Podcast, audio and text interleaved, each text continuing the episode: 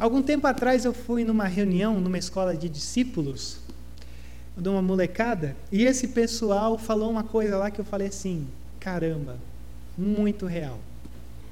Eles disseram assim: melhor do que começar bem é terminar bem. Melhor do que começar bem é terminar bem. E a gente parece experimentar um momento onde a gente está meio perdido. Não digo só aqui, mas num sentido mais geral. Coisas que a gente às vezes tem conversado nos bastidores. Ou episódios que a gente vai vendo ao longo do que as leituras da nossa sociedade têm sido feitas. A gente parece que já começou o ano se arrastando. E agora eu já nem imagino como que você está. Mas uma coisa eu sei. Quando nós nos encontramos com esses dilemas do que o nosso corpo nos mostra ou a nossa mente nos acusa, ou do quanto que a gente vai caminhando em meio a tantas coisas que vão nos abalando.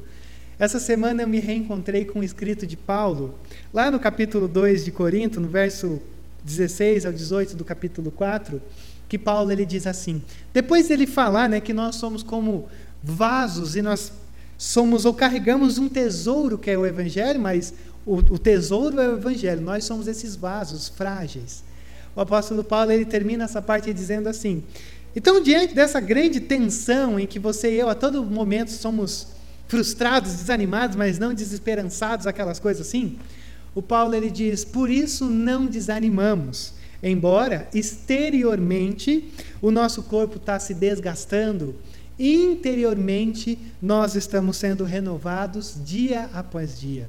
Deixa eu repetir para você que eu tenho certeza que você não prestou atenção na primeira.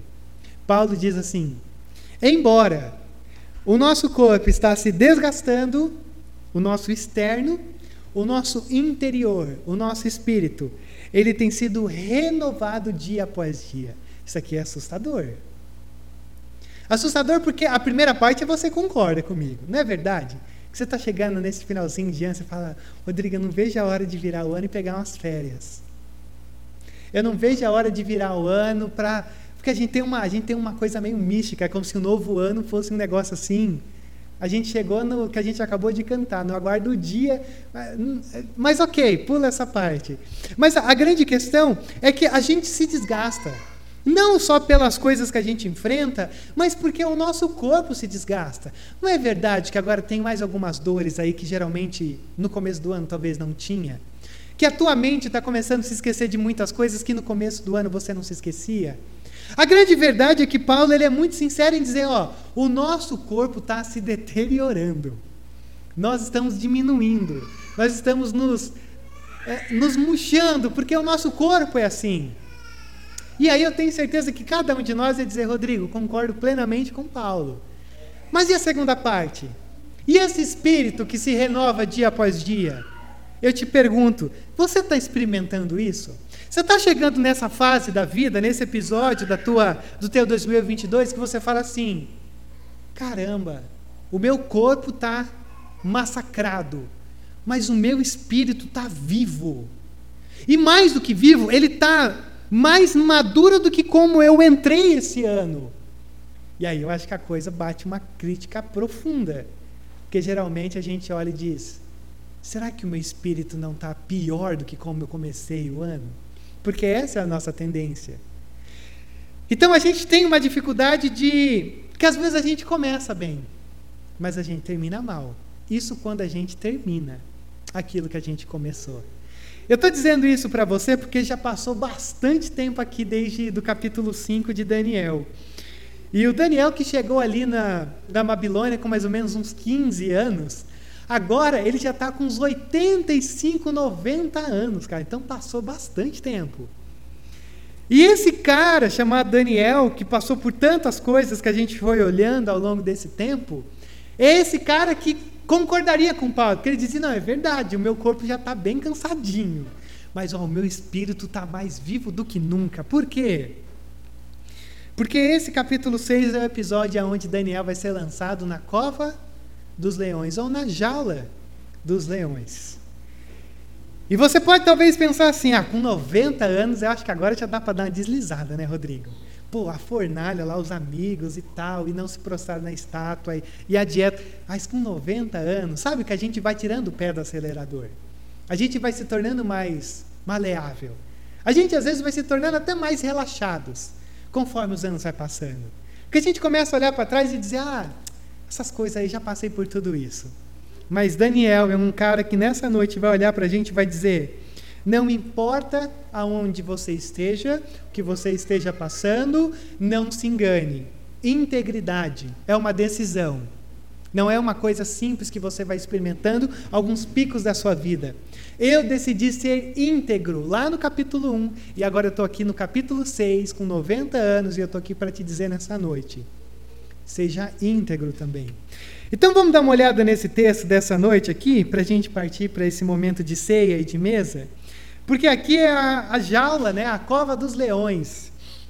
E eu não sei se você conhece essa história, mas essa história é fantástica. Primeiro, porque ela começa com Daniel, que vai se desenrolando no meio de um império que era o Babilônio, mas agora já mudou. Agora ele está no Medo-Persa. Algumas pessoas têm uma dificuldade, na verdade, porque olha aí, olha o verso 1 comigo, por exemplo. Eu vou chamar de Dário, tá? Algumas pessoas chamam de Dario, mas é que tem lá em Pedrinhas um rapaz chamado Dário e eu gosto de falar o nome pensando nele. Então eu vou falar Dário. Dário achou por bem nomear 120 sátrapas para governar em todo o império. Era como se fossem os prefeitos locais, as subprefeituras medo-persa, e colocou três supervisores sobre eles, um dos quais era Daniel. Os sátrapas tinham que prestar contas a eles para que o rei não sofresse nenhuma perda. Ora, Daniel se destacou tanto entre os supervisores e os sátrapas por suas grandes qualidades que o rei planejava colocá-lo à frente do governo de todo o império. Então, veja só o que a gente tem aqui. Volta a dizer e a enfatizar. Era a Babilônia, agora é o Império Medo-Persa. Era Nabucodonosor, agora é Dário. Algumas pessoas dizem que Dário é o mesmo que Ciro, mas lá no finalzinho ele vai dizer que Daniel prosperou tanto com Ciro como com Dário. É uma discussão interminável, mas não vamos entrar nisso porque isso não tem tanta relevância para a gente nessa noite. O que tem relevância para a gente nessa noite é que se Daniel vai ser lançado nas covas, na cova dos leões, é porque esse império também é um império opressor. E é isso que entra aqui nessa noite, o que eu acho importante de você olhar comigo nesse texto. Porque se o Daniel, um homem íntegro, vai ser lançado para ser comido pelos leões, isso significa que o império babilônico era corrupto. E isso também significa que o império medo-persa também é corrupto. Por quê? Porque existe uma linha de pensamento do nosso tempo que diz assim: Rodrigo, as pessoas são boas. As pessoas são boas. O grande problema é o sistema. E aí eu te pergunto, será? Eu acho que o sistema ele dá uma empurradinha. Mas ele só dá uma empurradinha porque o coração do homem é mau. Então o coração do Nabucodonosor era mau. O coração de Dário é um coração também que ele vai se arrepender depois de ter escrito esse decreto que eu vou te mostrar. Mas ele também está participando de um governo corrupto. Porque a corrupção do nosso sistema não se trata da sociedade, do sistema, é, das estruturas, se trata do coração do homem. Então, olha só aonde eu quero chegar. Sem nenhuma indireta, obviamente, pela questão política em que a gente está vivendo.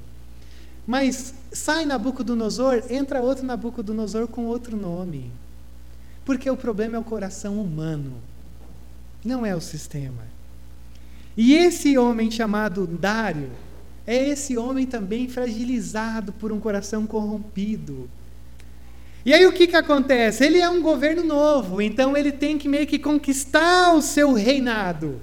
E aí então ele coloca 120 prefeitos, ou nomeia 120 prefeitos, com praticamente três governadores, que é mais fácil de governar com as subprefeituras. Mas o que eu quero que você veja aqui comigo não é nem tanto essa coisa do governo, ou de Dário, ou do que quer que seja. Eu quero que você perceba aqui comigo o Daniel nessa parte do texto. O Daniel chegou aqui, no capítulo 6. O Daniel já tem anos e décadas que ele está aqui. E ele continua aqui. Por que, que eu estou dizendo isso para você? Você sabe o que eu fiquei imaginando? Imagine se Daniel ele não entrasse com a cabeça erguida na Babilônia. Imagina se Daniel fosse o cara que entrasse com a cabeça baixa, resmungando, reclamando. Ah, mas por que a gente tem que vir para a Babilônia? Por que a gente foi tirado de Judá? Por que eu perdi a minha família? Por que eu deixei tudo que eu conhecia, a minha cultura? Por que o Senhor nos tirou do templo? Por que nós estamos aqui? Eu quero que você imagine um Daniel entrando na Babilônia resmungando. Na hora que Nabucodonosor dissesse assim, ó, coloque essa molecada de Judá aí para comer na mesa, jamais ele ia dizer assim, nós não nos contaminaremos com essa comida. Ele já ia comer e já tinha acabado a história do capítulo 1. E o capítulo 2? Imagina se Daniel e seus amigos, quando o rei diz, ó, construiu uma estátua e agora eu quero que todo mundo se prostre diante dessa estátua. O que, que aconteceria? Vamos se prostrar, não tem problema. Já que Deus nos tirou de lá, já que a gente entra com a cabeça baixa na Babilônia, que não importa. Dane-se o que Deus pensa, vamos se prostrar diante disso. A história já teria acabado ali. O que eu quero que você perceba comigo é que muitas vezes você e eu, se estivéssemos na pele de Daniel, a história nem teria começado. Porque a gente tem uma mania de entrar com cabeça baixa na Babilônia sem saber ou imaginar que, por mais que a Babilônia é opressora, por mais que haja tensão, por mais que haja tanto sofrimento, por mais que a gente chore, que a gente tenha tanta angústia, mas eu quero dizer para você uma coisa muito simples. Olha onde Daniel está. Passaram décadas e Daniel está aqui. Porque ele não entrou na Babilônia com a cabeça baixa. E talvez o grande problema nosso, muitas vezes, é que a gente entra nas nossas Babilônias com a cabeça baixa. A gente não percebe ou não entende que existe sempre um propósito eterno para onde quer a Babilônia que a gente esteja experimentando. Sempre há um controle soberano. Sempre há um Deus que está dizendo: Ó, oh, Rodrigo, eu estou te deixando na Babilônia, mas ó, não abaixa a cabeça, não. E vamos ser sinceros: quantas pessoas a gente conhece na igreja que só lamentam as Babilônias? Rodrigo, mas é dura a Babilônia? Volta a dizer: é. Mas existe um propósito nelas. Existe um papel a ser desenrolado por cada um de nós. Porque você lembra a, a história da estátua? A primeira peça da cabeça de ouro era a Babilônia. Agora já é o Medo-Persa, que era o peito e os braços de prata. O que, que isso significa? Que Deus é soberano sobre as Babilônias e sobre os impérios Medo-Persa. Isso significa o quê? Que também na nossa Babilônia particular, pessoal de cada um, o Senhor é soberano. Então para de resmungar. Para de tentar achar alguns atalhos. Comece a erguer a cabeça e falar: eu bato de frente com essa Babilônia. Ou agora, o Império Medo-Persa. E esse Daniel é um cara que cria uma cultura da justiça, mesmo vivendo na Babilônia. Porque além da gente muitas vezes só vivermos uma lamentação babilônica, a gente se torna consumidores da cultura babilônica e não produtores de uma cultura de justiça. Porque se a todo momento esses jovens estão sofrendo uma pressão, é porque eles não consomem a cultura babilônica. Eles batem de frente dizendo: não negaremos os nossos valores. Quanta coisa profunda tem aqui nesse texto, mas ao mesmo tempo quanta coisa necessária. Porque bater de frente com a cultura babilônica não é fácil. Eu não sei se você já experimentou isso, mas às vezes, até quando você é pastor, dentro do ramo da igreja, você sofre essas coisas aqui.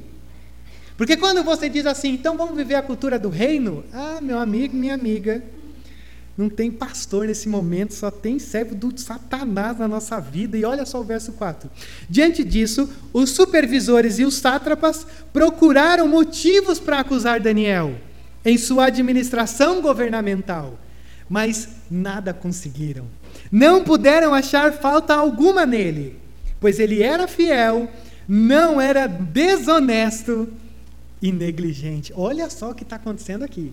O pessoal começou a olhar para Daniel e falar assim: cara, esse rapaz, não, esse rapaz não, porque agora ele já está com 90 anos, aí também é muito educado da minha parte. Mas esse senhor experiente, eu acho que ele vai começar a se destacar, o Dário vai colocar ele em alguma coisa grande aí. Quantas subprefeituras tem aqui que eu te falei agora? 120. Quantos governadores? Três contando com Daniel. Isso dá o quê? Muita gente. 123 pessoas de um lado e Daniel do outro. Olha só o que a gente tem aqui, presta atenção. 123 entre perfeitos e esses governadores estão tramando contra um homem. 123 contra um. Por quê? Porque integridade é uma ameaça para a gente relaxada e corrupta. Começa a ser íntegro, para ver se as pessoas não vão começar a deixar de gostar de você. Começa a deixar de ser menos político. E começa a assumir uma postura de integridade para ver se você não começa a ser uma ameaça dentro da tua casa. 123 de um lado, que olhavam para Daniel e diziam: Meu Deus, a gente não tem uma oportunidade de corromper esse homem, não tem nada. Olha só que fantástico. Procuravam motivos, não acharam, nada conseguiram, não puderam achar falta alguma, porque ele era fiel, não era desonesto, não era negligente. Daniel é aquele funcionário que você fala assim: o contrato fácil. É o tipo de cara que eu facilmente colocaria sobre mim. E esse Daniel é um cara que quebra uma coisa que você talvez já tenha ouvido aí na nossa cultura. Medo-persa, aí de fora agora. Todo homem tem o seu preço. Já ouviu falar disso? Não, não se preocupa não. Todo mundo tem o seu preço. Todo mundo tem aquele, aquele gatilho que faz com que se corrompa. Mas para Daniel isso não acontece.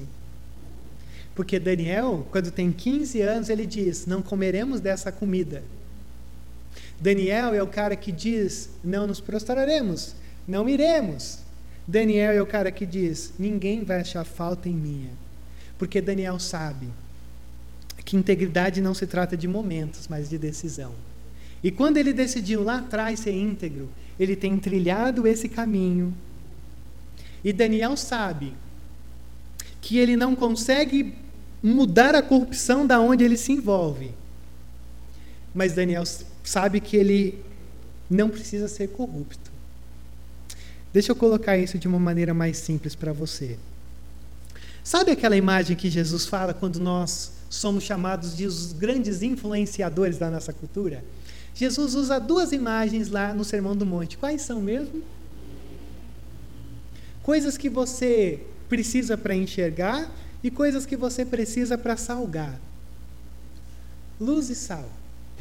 Jesus diz: ó, primeiro, vocês são a luz. A palavra de Deus é a luz. Então a luz ilumina. A luz a, a, abre o caminho para você enxergar. Mas Jesus diz que nós também somos sal. E aí, geralmente, a gente sempre pensa na nossa coisa do sal da gosto.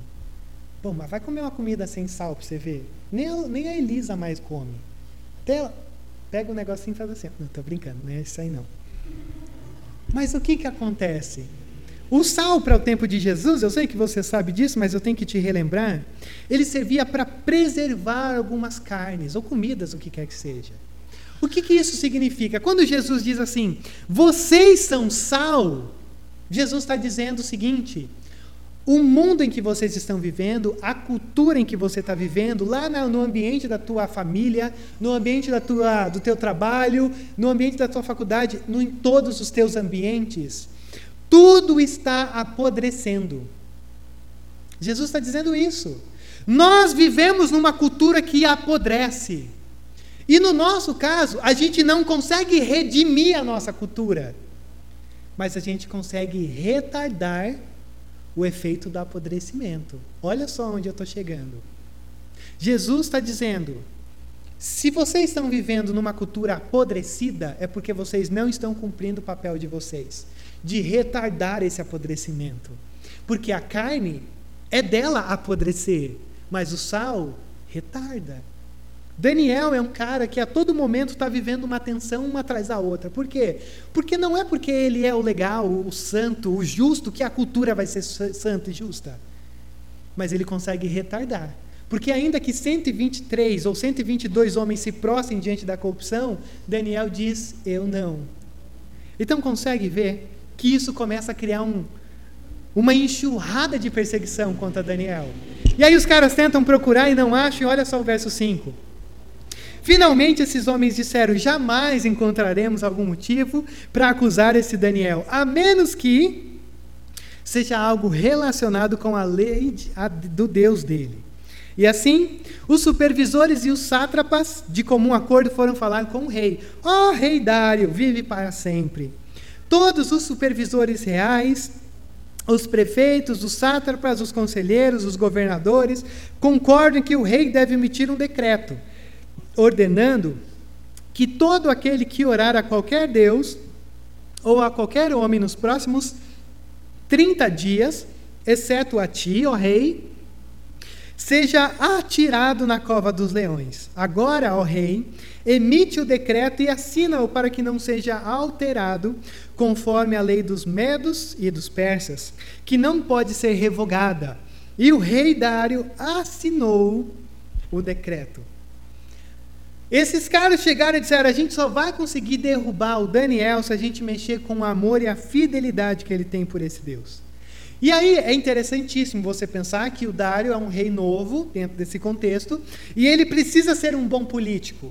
Então, quem sabe se ele começa a criar uma coisa assim, ó, a partir desse momento, ó, por 30 dias, e tem uma ironia aqui. Eu vou ser Deus por 30 dias. Isso só mostra o quão cômico isso aqui é. Porque o Deus verdadeiro não é Deus por 30 dias, é o Deus eterno. E aqui ele diz: Ó, eu vou ser Deus por 30 dias, e qualquer pedido que você possa fazer ao seu Deus, não faça, faça para mim. Porque eu vou fazer. Então eu serei esse novo Deus por 30 dias, assim todas as nações conquistadas por mim virão até mim, eu vou juntar o império, eu vou criar respeito, eu vou estabelecer uma autoridade. E o que é mais interessante é de que um homem ouve algo desse tipo e ele nem imagina que ele está sendo alvo de uma manipulação desse pessoal. Por quê? Porque a gente gosta de ser manipulado quando começa a exaltar o nosso orgulho. Quando começa a mexer com o nosso ego, a gente gosta. Ah, não, só 30 dias. Podia ser mais, né? E ele nem se toca que ele está sendo manipulado. E o pior de toda essa situação, e que eu não sei se você já parou para pensar, é que se, se Daniel orasse, ele sofreria então a pena da cova dos leões. E se Daniel não orasse? A história do Daniel acabaria aqui. Já parou para pensar nisso? O que acontece? Orando ou não, os inimigos teriam triunfado sobre Daniel. Porque Daniel ia deixar de ser esse cara que a gente olha para esses capítulos e fala: caramba, que cara legal. E de qualquer maneira, o Daniel então olha para isso e diz: e agora? O que, que eu faço?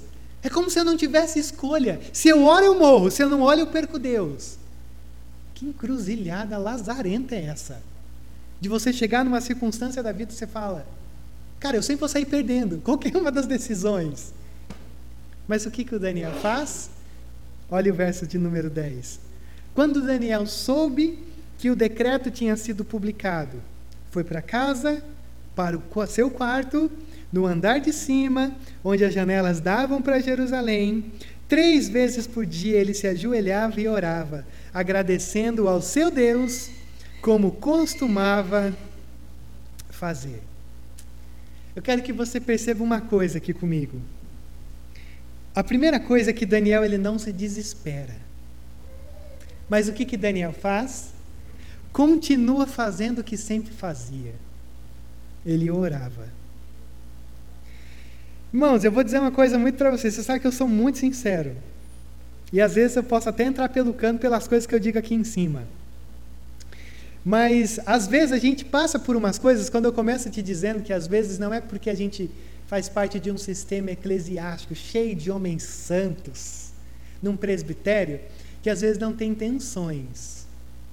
E recentemente a gente tem passado por tanta tensão aí, que esse, agora eu estou um pouco melhor, mas eu já estava enlouquecendo.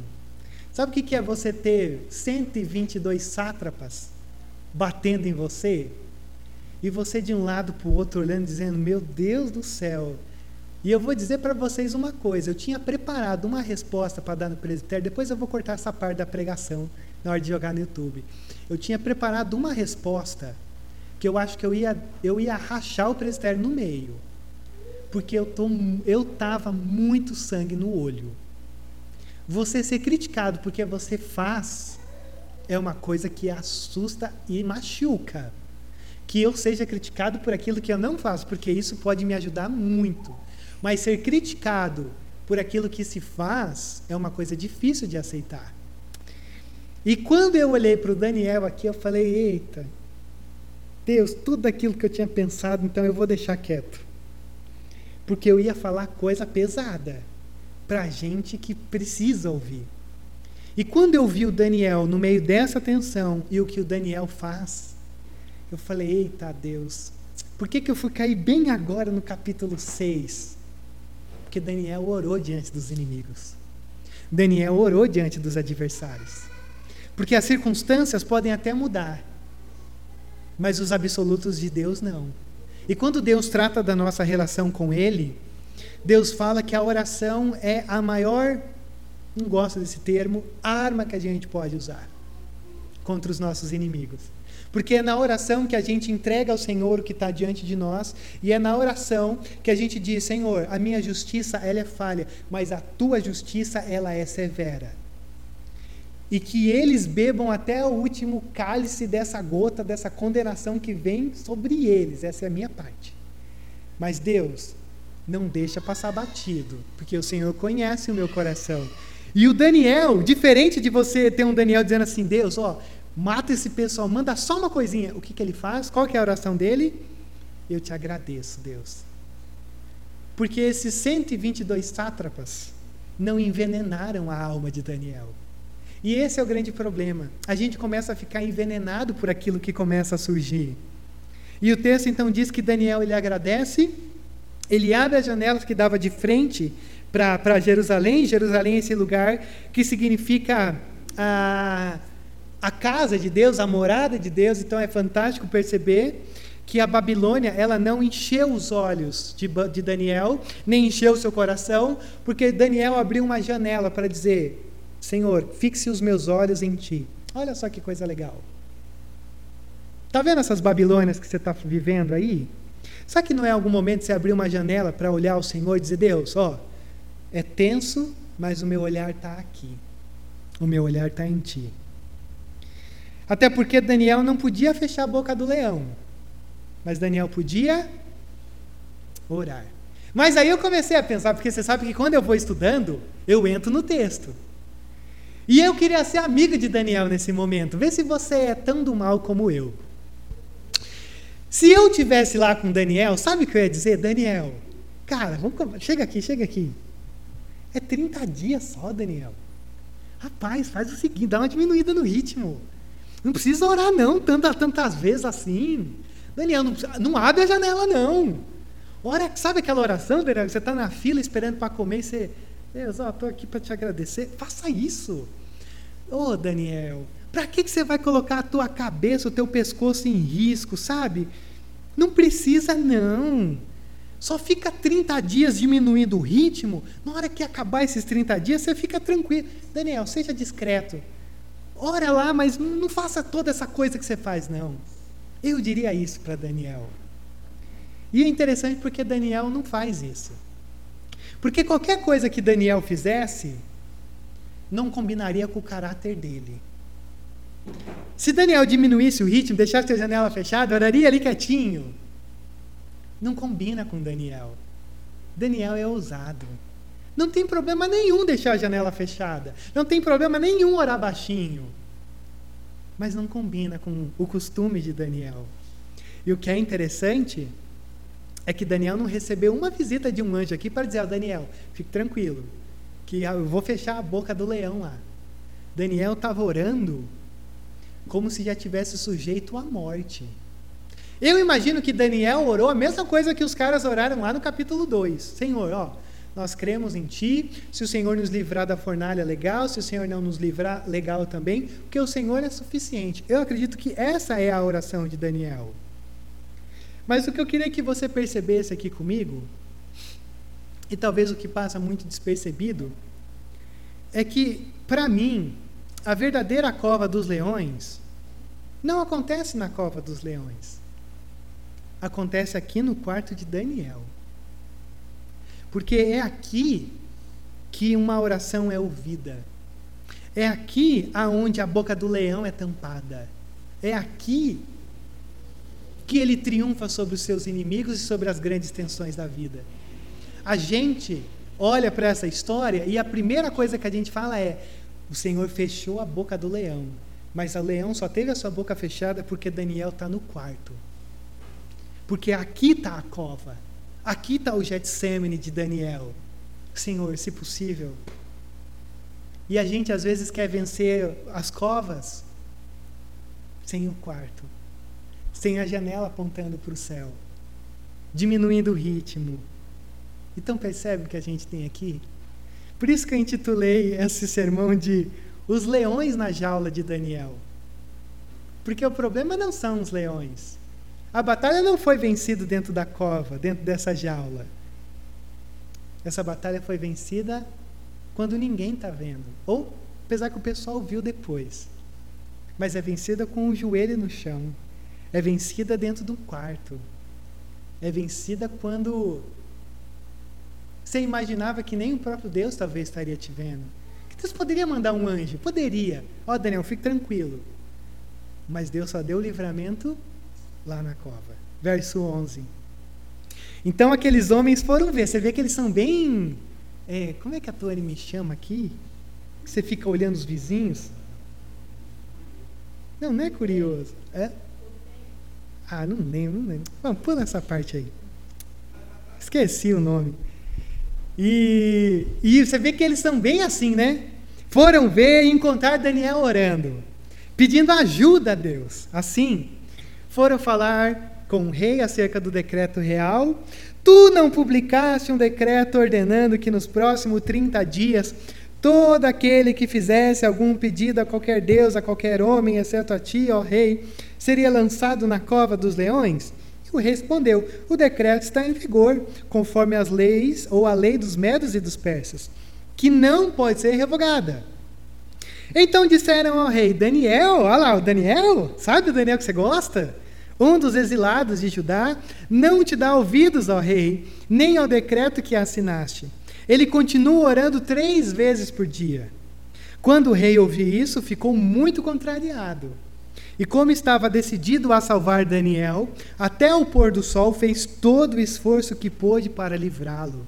Mas os homens lhe disseram: Lembra-te, ó rei, que, conforme a lei dos medos e dos persas, nenhum decreto ou edito do rei pode ser modificado. Consegue ver como esse rei agora olhou e falou: Cara, o que, que eu fiz? Eu amo esse homem chamado Daniel. Mas agora eu estabeleci uma lei que não dá para eu voltar atrás. E ele faz de tudo. O texto diz ele fica a noite inteira e fica preocupado, dizendo: Deus, como é que a gente vai livrar?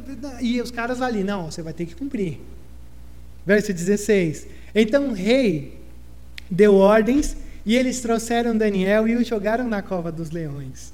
O rei, porém, disse a Daniel que o seu Deus, a quem você serve continuamente, o livre. Taparam a cova com uma pedra e o rei a selou com seu próprio anel selo e com anéis os seus nobres para que a situação de Daniel não se modificasse. Está vendo que o texto está sempre enfatizando, ó, não tem para onde Daniel correr, não tem o que fazer, ele vai morrer, a coisa está ruim, não dá para voltar atrás. E aí termina assim no verso 18: Tendo voltado ao palácio, o rei passou a noite sem comer e não aceitou nenhum divertimento em sua presença. Além disso, não conseguiu dormir Logo ao alvorecer, o rei se levantou e correu para a cova dos leões. Quando ia se aproximando da cova, chamou Daniel com voz aflita: Daniel, servo do Deus vivo, será que o seu Deus a quem você serve continuamente pôde livrá-lo dos leões? E Daniel respondeu. E aí você fala: como é que respondeu? Porque está vivo. Ó oh, rei vive para sempre. O meu Deus enviou o seu anjo, que fechou a boca dos leões eles não me fizeram mal algum, pois foi considerado inocente à vista de Deus. Também contra ti não cometi mal algum, ó rei. O rei muito se alegrou e ordenou que tirassem Daniel da cova. Quando tiraram da cova, viram que não havia nele nenhum ferimento, pois ele tinha confiado no seu Deus. Olha que maravilhoso. Aquilo que era inevitável, mostrou-se que Daniel teve uma visita nessa noite a visita de um anjo. O mesmo anjo que algum tempinho atrás andou aonde? fornalha. O mesmo anjo. Volto a dizer.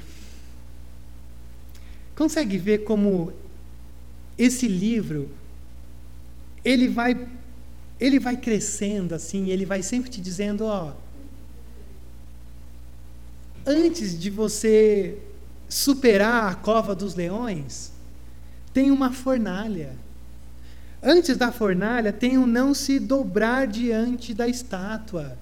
Antes da estátua, tem o não se contaminar com a comida do rei. Eu olho para esse texto e eu fico pensando assim: como a história vai nos preparando, sabe? Antes da gente chegar aqui, sempre tem uma caminhada, sempre tem um, um, um, um Daniel que vai recusando aqui, que vai ali. E, e eu fiquei pensando nisso, talvez você concorde comigo, porque a gente é assim na vida para tudo. Porque assim, me parece que quanto, quanto mais a gente vai dizendo não ao pecado, mais apto de não fazer a gente fica.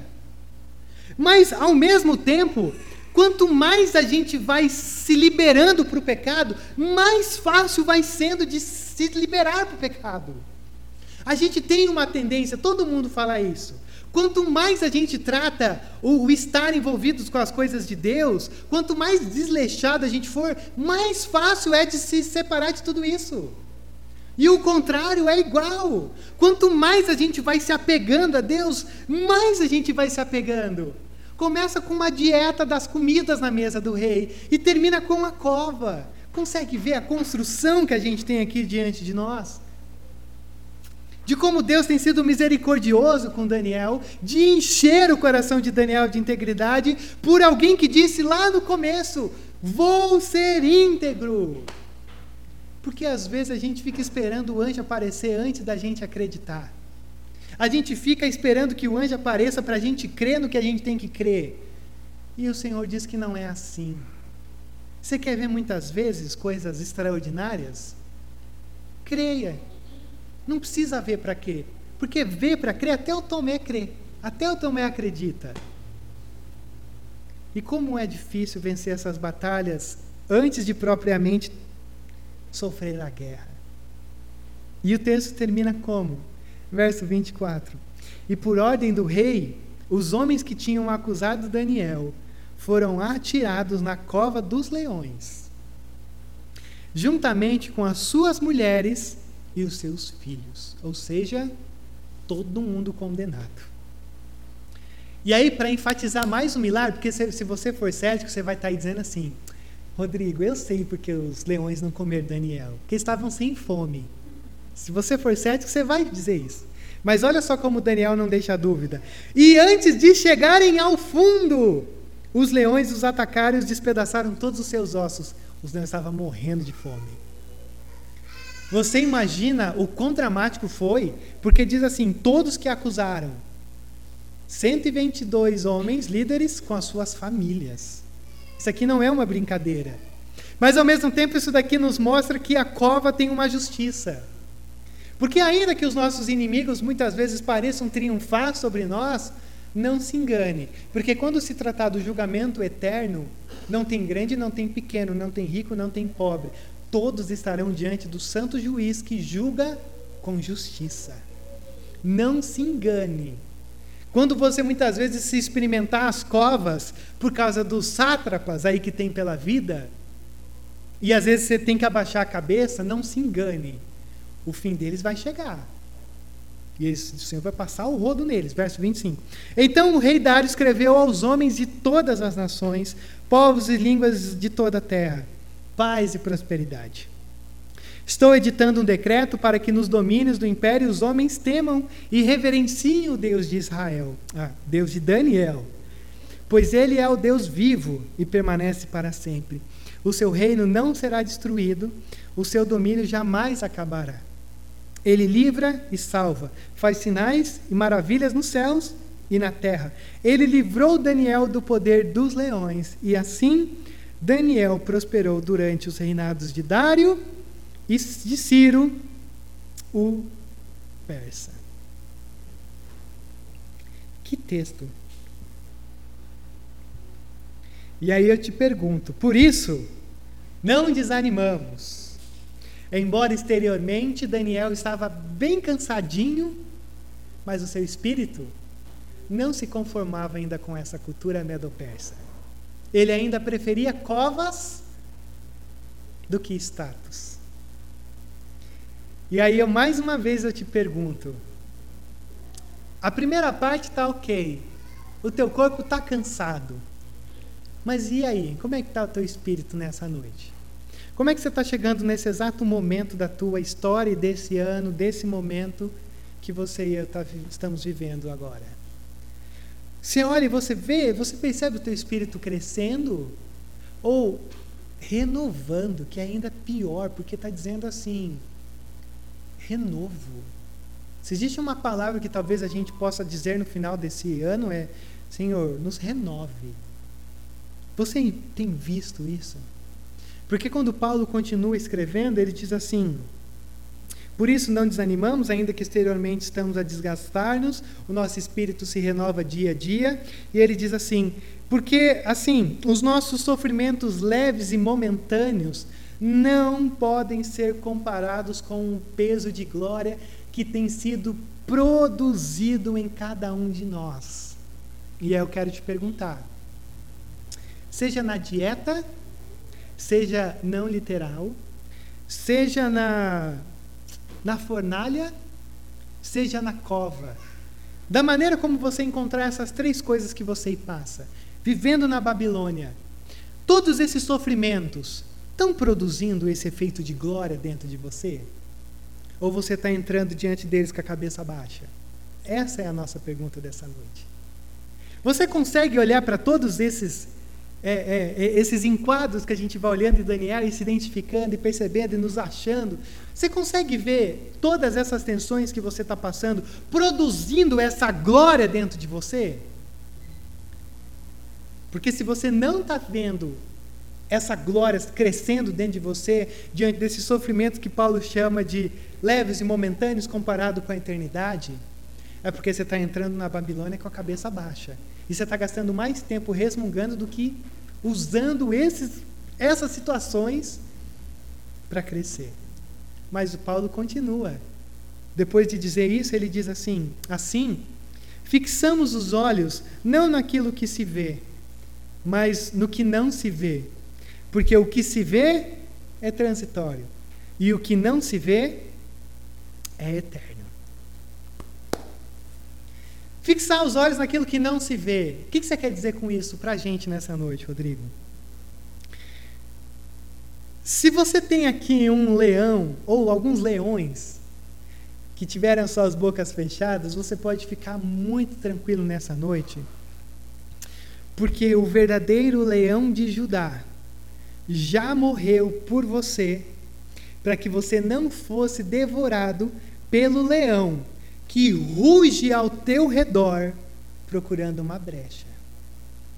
1 Pedro capítulo 5, verso 18 diz que Satanás nos rodeia como um leão, pronto para te atacar, e ele ruge. Mas ele é um leão derrotado. Ele é um falso leão, porque o verdadeiro leão de Judá já venceu a morte, já venceu Satanás, já venceu toda a cova, já venceu toda a fornalha, já venceu toda a dieta, já venceu toda a Babilônia, já venceu todo o Império Medo-Persa. Então, por mais que a gente sofra essas tensões, elas não arrancam a nossa vitória sobre elas. Então, quando a gente olha para esse livro, esse é um livro muito bom, mas não é um livro sobre Daniel. É um livro sobre Jesus. Porque se Daniel foi perseguido, Jesus sofreu a verdadeira perseguição. A mesma multidão que diz, Osana nas alturas, é a mesma multidão que diz, crucifica-o, queremos Barrabás e não este. Jesus foi negado, Jesus foi perseguido, Jesus foi traído. E se Daniel se enfrenta os seus anseios dentro de um quarto, Jesus experimentou o verdadeiro Getsemane. Senhor, se possível, afaste de mim esse cálice. Mas o pior de tudo foi que Daniel livrou. O Senhor livrou Daniel da boca do leão. mas ao Senhor agradou moê-lo, o seu filho, naquela cruz. Então, essa é uma história sobre a gente perceber que quando a gente se encontra nesse lugar, no meio de todos esses desafios, a gente se encontra com esses textos. Esse é um livro que nos fala sobre um Jesus que não apenas vence a nossa morte, mas é um Jesus que intercede por cada um de nós. Não sei se você já parou para pensar nisso, mas Jesus tem intercedido por cada um de nós, ao lado do Pai. Para que a nossa história não fosse uma história que fosse contada sobre o Rodrigo na jaula dos leões, mas os leões na cova do Rodrigo, por cada um de nós. Então, quando a gente olha para essa grande história, o grande enredo que a gente tem aqui, é sobre o que o Senhor pode fazer com aqueles que se dispõem a viver para Ele. E o meu convite para você nessa noite é para você se dispor a viver por Ele. Porque nós estamos diante da mesa. E a mesa é um lugar para a gente se reconhecer, para a gente se examinar. E se a gente for muito sincero, você vai olhar para o texto de Paulo e dizer assim: Jesus, o corpinho está deteriorando, o meu espírito também. Então eu quero convidar você nesse momento a curvar a sua cabeça para nós orarmos sobre quem somos, como estamos, para onde estamos indo, porque essa é uma oportunidade de respondermos à intercessão que Jesus tem por cada um de nós. Porque os leões já foram vencidos. Agora somos nós que precisamos entender isso.